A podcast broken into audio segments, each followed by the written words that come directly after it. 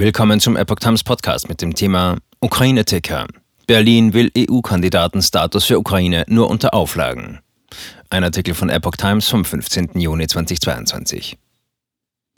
Die Kontroverse um die EU-Perspektive für die Ukraine droht das Treffen der europäischen Staats- und Regierungschefs kommende Woche in Brüssel zu überschatten. Bei der Vorbereitung des Gipfels trat die Kluft zwischen den Mitgliedstaaten deutlich hervor, wie Gesprächsnotizen aus dem Ausschuss der EU-Botschafter zeigen, über die das Handelsblatt berichtet.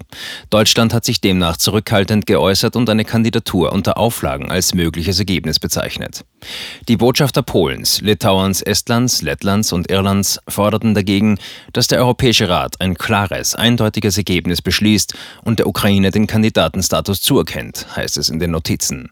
Noch skeptischer als Deutschland zeigte sich Dänemark, das die Auffassung vertrat, dass der Krieg an sich kein Faktor sein sollte.